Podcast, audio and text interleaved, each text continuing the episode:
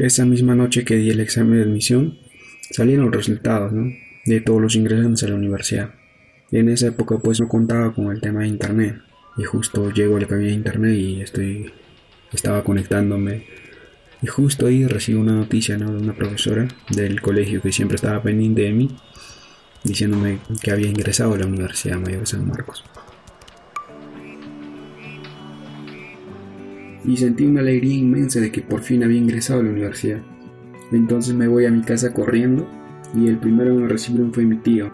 Toda la familia se enteró, mis amigos, mis profesores, y me abrazaron y sentir el cariño de los otros, especialmente de las personas que sabían todo lo que yo había hecho para poder ingresar a San Marcos, fue algo muy especial y único.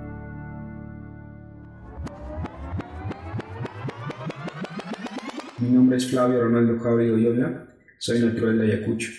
Nací en el centro poblado de Atihuara, del distrito de Santiago Paucaray, que pertenece a la provincia de Sucre. Y actualmente estoy culminando la carrera de Ingeniería de Seguridad y Salud en el Trabajo de la Facultad de Ingeniería Industrial en la Universidad Nacional Mayor de San Marcos, gracias a la ayuda de la beca permanencia. Y esta es la historia de cómo ingresé a la San Marcos, Atihuara es un centro poblado muy pequeño. Recuerdo que en el nivel primario solo egresamos tres alumnos. Y para poder continuar con mis eh, estudios secundarios, lo que tenía que hacer es pues emigrar, no salir de este centro poblado de Atihuara porque no hay eh, secundaria en este lugar. Entonces, en un viaje que yo realicé a Lima, eh, me enteré de la existencia de la Universidad San Marcos, de la importancia que ésta tenía, del prestigio y de las carreras que esta dictaba, ¿no? Entonces, gracias al apoyo de mi familia en Lima, pude iniciar mi preparación para la universidad, ¿no? Y aquí viene todo lo bueno que hice, ¿no?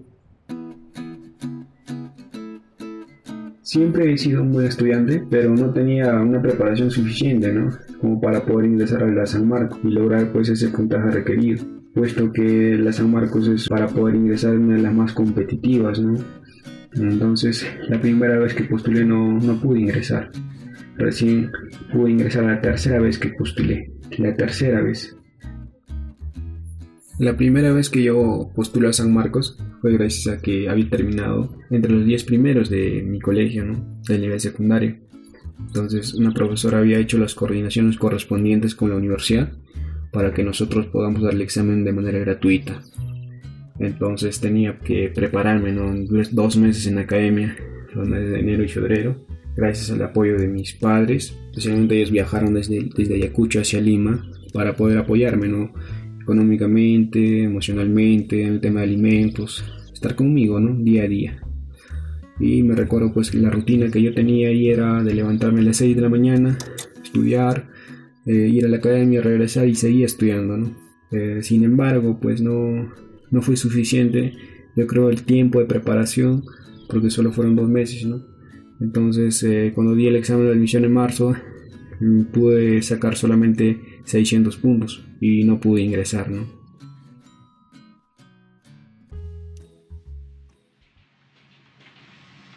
Para poder postular por segunda vez tenía que prepararme más, ¿no? Entonces eh, lo que hice fue matricularme en un ciclo anual en una academia y para poder pagar esta academia pues tenía que trabajar. Y trabajaba en construcción desde las 6 de la mañana hasta las 4 de la tarde como obrero. Y mis clases en la academia pues empezaban a las 6 de la tarde hasta las 10 de la noche.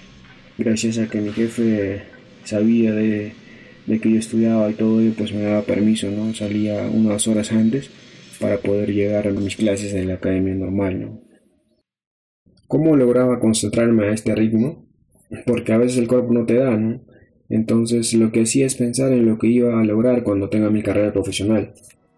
Eh, pensaba, pues voy a poder viajar, conocer el Perú, eh, y eso es lo que voy a hacer con mi carrera, decía en mi mente, ¿no? Viajaba hacia el futuro. Y pensar en eso me daba energía. El cansancio no me vencía fácilmente, Pero como ya dije, ¿no? En esta segunda oportunidad tampoco pude ingresar a la universidad. Entonces eh, fue una etapa un poco dolorosa en mi vida. Sentía que había avanzado bastante en, lo académico, había aprendido muchas cosas, pero no era suficiente para poder ingresar. Había sacado 900 y tantos puntos y pues no, no pude ingresar, ¿no? Entonces estuve a punto de darme por vencido.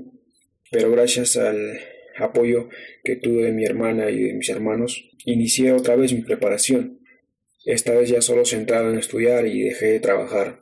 Solamente trabajaba los fines de semana y me dedicaba a estudiar toda la semana. Ahora ya me pasaba todo el día estudiando. Conocí varios amigos que también lo hacían, estudiaban de esa manera y gracias a ellos pude asistir a muchos seminarios en otras academias, con los cuales pues eh, aprendí muchísimo mejor. Y es muy bueno juntarte con otras personas, con otros amigos, porque cuando resuelves, por ejemplo, un ejercicio entre dos o tres personas, ellos saben algo que tú no, y tú también les puedes enseñar algo que ellos no saben. En este sentido, pues es muchísimo mejor estudiar en compañía, ¿no? Y aprendí mucho en este sentido. Y ya esta vez, gracias a ese sacrificio que hice, pues sí pude ingresar a la universidad. Así es que ya sabes, los que llegan de la academia, de la escuela y se olvidan de los libros, de sus tareas, es muy difícil que puedan lograrlo. En ese sentido, pues tú tienes que ser diferente. Tú sigues estudiando, sigues esforzándote más y más y de esa manera vas a poder lograrlo. Y pues este sería mi mensaje para ustedes. Si tienes un objetivo, una meta, siempre va a haber obstáculos o bajones que se te van a presentar en el camino. Lo que debes tener claro es a dónde quieres llegar tu objetivo tiene que ser firme. Siempre que lo sigas intentando, lo vas a lograr. Sí o sí vas a poder ingresar.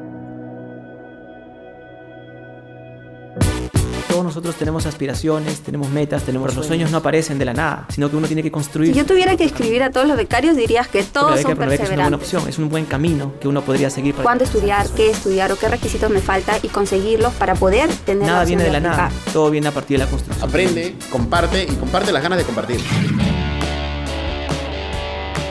Crece, el podcast de Pronave. Oportunidades que transforman vidas. Si uno no persevera, es imposible que pueda obtener lo que uno desea.